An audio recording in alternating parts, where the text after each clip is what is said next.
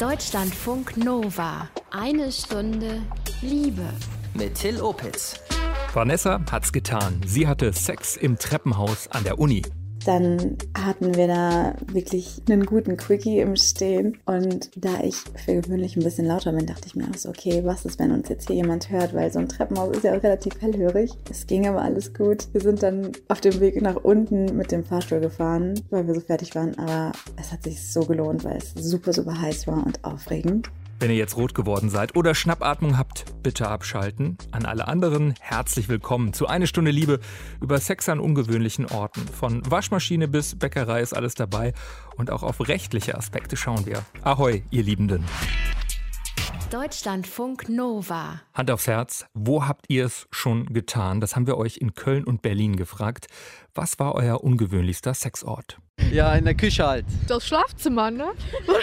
Verrückteste Ort, an dem ich je Sex hatte, das war ein Betriebshof von der Deutschen Bahn, mitten in der Nacht, mitten auf diesem Hof, zwischen all diesen ganzen Zügen, die dort standen. Ich weiß gar nicht mehr, wie wir darauf gekommen sind, aber es hat funktioniert und war auch alles gut. Props gehen raus also an die Deutsche Bahn. Thank you very much. ich bin mega langweilig, was das angeht. Also der ungewöhnlichste Ort ist in 99,9% der Fälle mein Schlafzimmer und der wirklich ungewöhnlichste ist wahrscheinlich irgendwie so ein Festivalzelt gewesen. Im Schnee. Uha, im Schnee.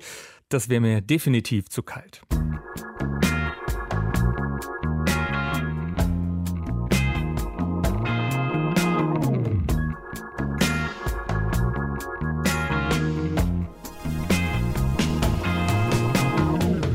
Eine Stunde Liebe über Sex an ungewöhnlichen Orten und wo könnte Mann, Frau, non-binär da mehr drüber erzählen als in Berlin. Eine Stunde Liebe, Reporter Dennis Adjemang hat sich in der deutschen Hauptstadt nach ungewöhnlichen Sexorten erkundigt.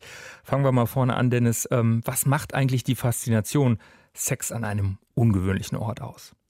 Naja, Sex im Bett, das ist ja der Klassiker. Unter der Dusche oder im Auto, das dürften die meisten ja auch mal ausprobiert haben. Und danach ist man ja auch schon ganz schnell außerhalb der eigenen vier Wände. Einige wollen dabei einfach mal was Neues ausprobieren und so ein bisschen Abwechslung in ihr Sexleben bringen, so einen gewissen Nervenkitzel erleben. Und andere sind einfach spontan und zack, ist es dann halt auch schon passiert. Okay, und was passiert in Berlin? Was haben dir die Leute so erzählt? Also die Berlinerinnen und Berliner, die sind wirklich sehr spontan, das kann ich schon mal verraten. So war das jedenfalls auch bei Vanessa.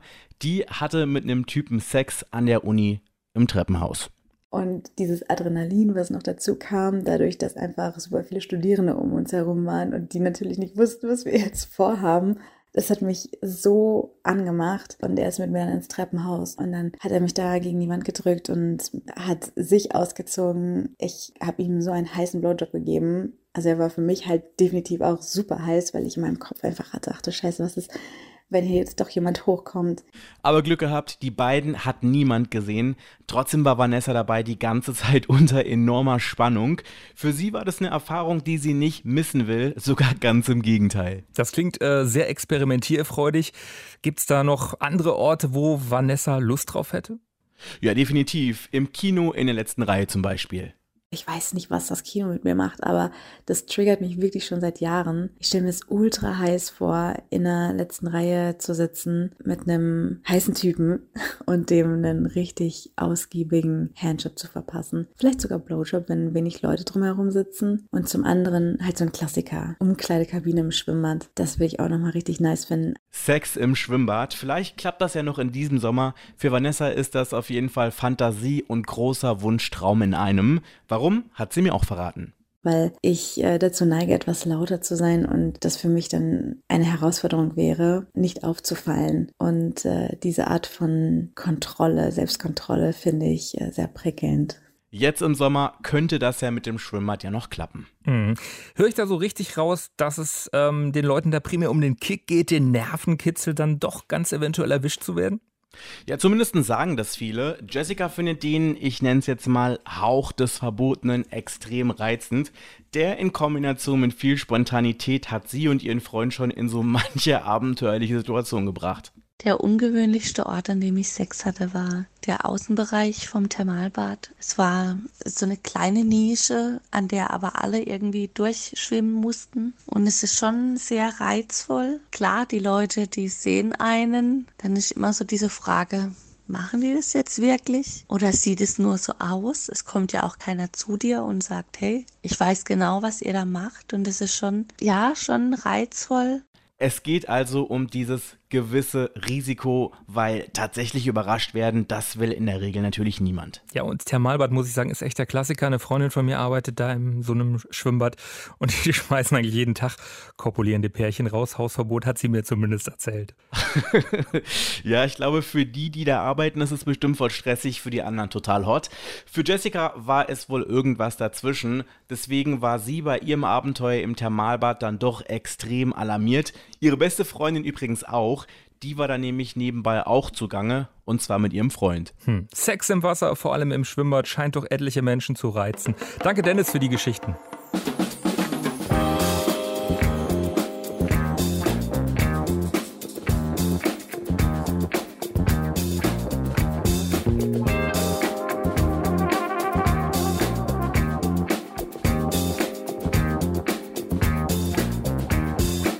Freue mich schon über Mails und Messages zu dieser Folge. Da könnt ihr doch nicht drüber berichten, das ist verboten. Drei Ausrufezeichen. Aber ganz so einfach ist es nicht. Mit Sex am Badesee zum Beispiel. Deshalb haben wir uns rechtlichen Beistand geholt. Jens Ferner ist Rechtsanwalt in Alsdorf bei Aachen und ich habe ihn gefragt, wie die Rechtslage ist in puncto Sex an ungewöhnlichen, vielleicht öffentlichen Orten.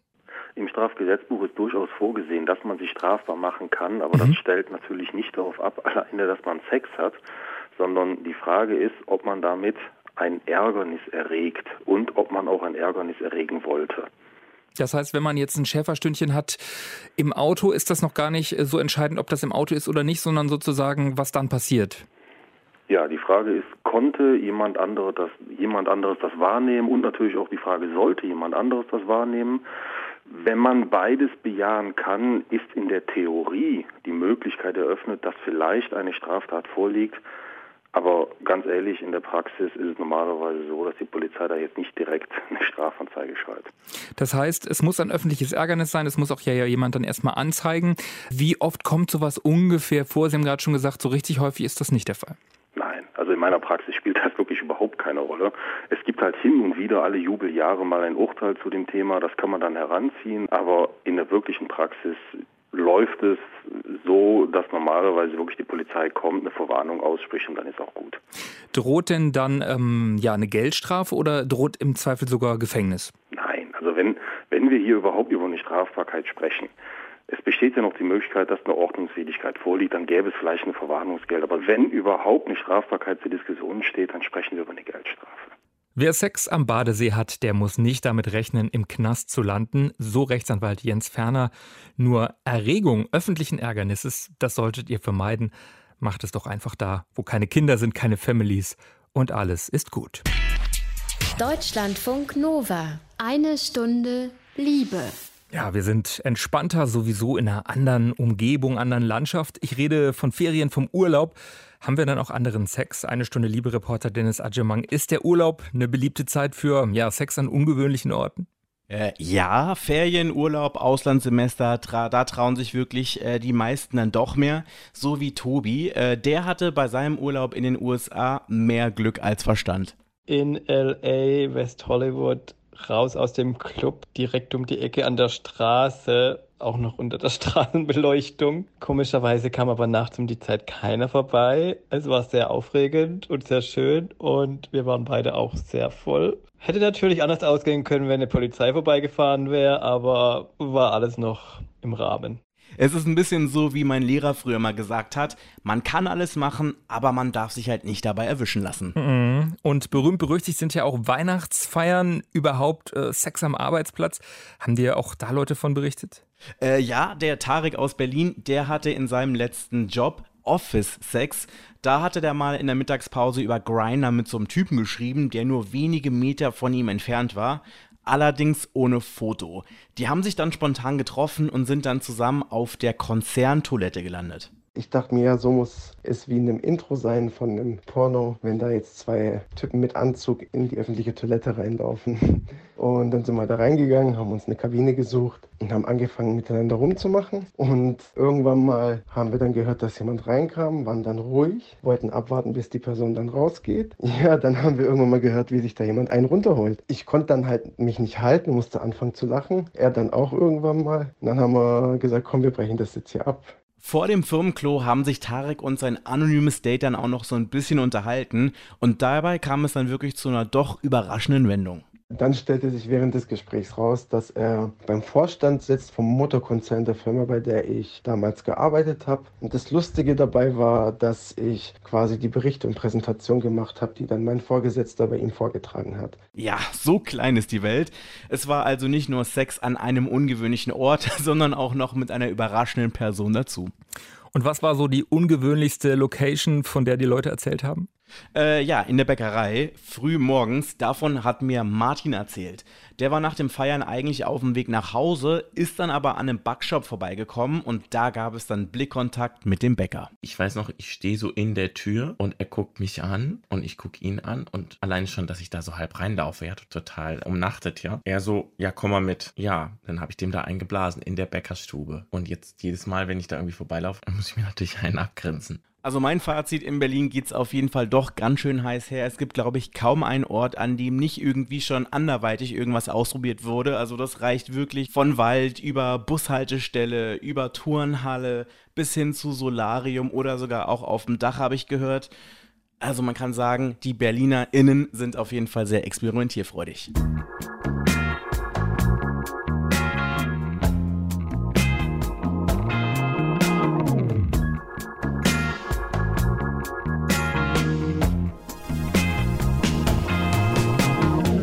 Wir haben euch gefragt nach ungewöhnlichen Sexorten mitten im Sommer. Viele haben dann auch einfach zurückgefragt, wie, ja, was soll denn jetzt bitte ungewöhnlich sein? Aber ein paar Statements haben wir dann doch bekommen. Ich glaube, das Ungewöhnlichste war eigentlich Auto. Es ist eng, es ist aufregend, aber ansonsten nicht so zu empfehlen. Sex in der frischen Luft. In der U-Bahn. Sex, Waschmaschine. Einmal, da haben wir ein paar Radler getrunken, waren spazieren im Wald und dann waren wir da bei einer Wiese und da waren Heuballen und dann haben wir einfach noch einen Radler auf dem Heuballen getrunken und dann hatten wir auch auf dem Heuballen Sex. Ich hatte auch schon oft Sex in meinem Treppenhaus. Wenn man dann bei mir in den Keller geht, ist quasi dieser Kellereingang und da ist einfach Platz und irgendwie ist man da halt auch geschützt. Also es sind halt so nur ein paar wenige Nachbarn, die da jetzt langkommen könnten. Ja, im Hotelzimmer. Man muss nicht sauber machen. Also Sex an ungewöhnlichen Orten kam tatsächlich in der Vergangenheit schon mal vor, aber ich bevorzuge am Ende doch lieber das Bett. Bett oder zumindest Matratze, das ist ein gutes Stichwort. Darum geht es auch im Liebestagebuch. Rike, die hat ja einen Typen übers Netz kennengelernt und da ist mehr draus geworden. Rike, bitte.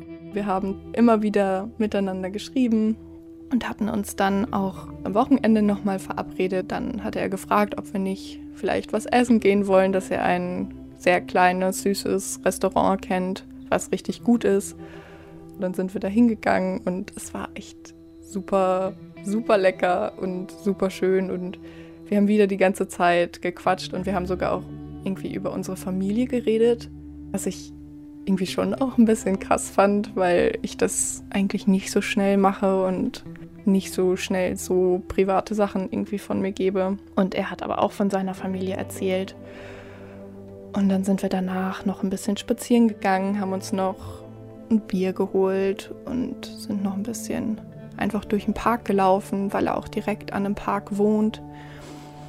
Irgendwann sind wir dann zu ihm, haben uns dann noch ein Bier geholt, haben uns auf den Balkon gesetzt, haben dann da noch ewig irgendwie gequatscht und dann habe ich scherzhaft gesagt, ja, hast du schon mal hier auf dem Balkon geschlafen? Er so, nee, und er hatte auch nicht so viel Lust dazu. Und dann habe ich aber die ganze Zeit weiter davon geredet und dass es ja irgendwie super cool wäre und dann meinte er halt irgendwann, du möchtest schon hier heute Abend auf dem Balkon schlafen. Und ich habe gesagt, ja.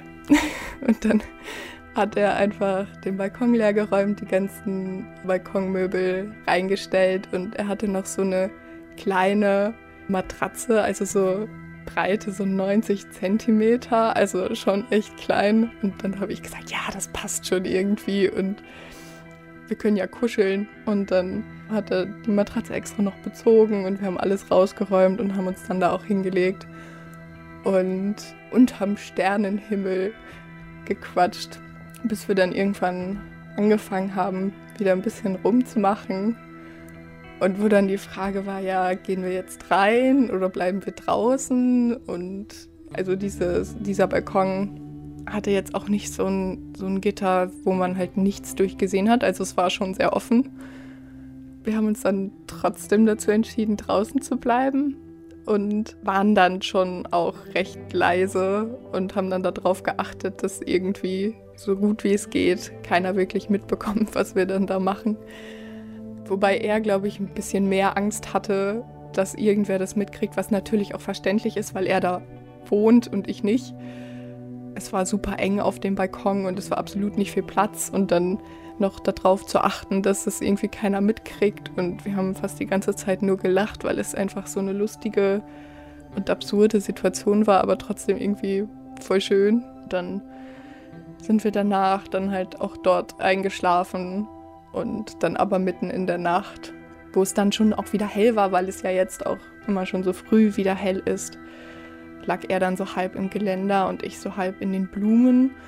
Und dann hatten wir beide Nackenschmerzen und sind dann doch reingegangen und haben dann die restliche Nacht in seinem Bett verbracht und gekuschelt. Ich würde es auf jeden Fall jedem empfehlen, weil das einfach mal was anderes ist und nicht so Standard, einfach so im Bett Sex zu haben. Und das ist einfach so eine schön gemeinsame Erfahrung. Rike liebt Balkonien. Danke für dieses Schlusswort, Rike. Sie heißt in echt anders und das war eine Stunde Liebe zu Sex ja außerhalb des Betts an ungewöhnlichen Orten. Ich danke euch fürs Geschichten teilen bzw. fürs neugierige Lauschen dieser Folge. Abonniert eine Stunde Liebe gerne bei Spotify, iTunes, Deezer oder holt euch die Audiothek-App. Mein Name ist Till Opitz. Ich wünsche euch noch einen schönen Sommer, wo auch immer. Bleibt so liebevoll. Danke für euer Interesse. Mehr Deutschlandfunk Nova Podcasts findet ihr bei Apple Podcasts, Spotify, in der Audiothek-App und auf deutschlandfunknova.de.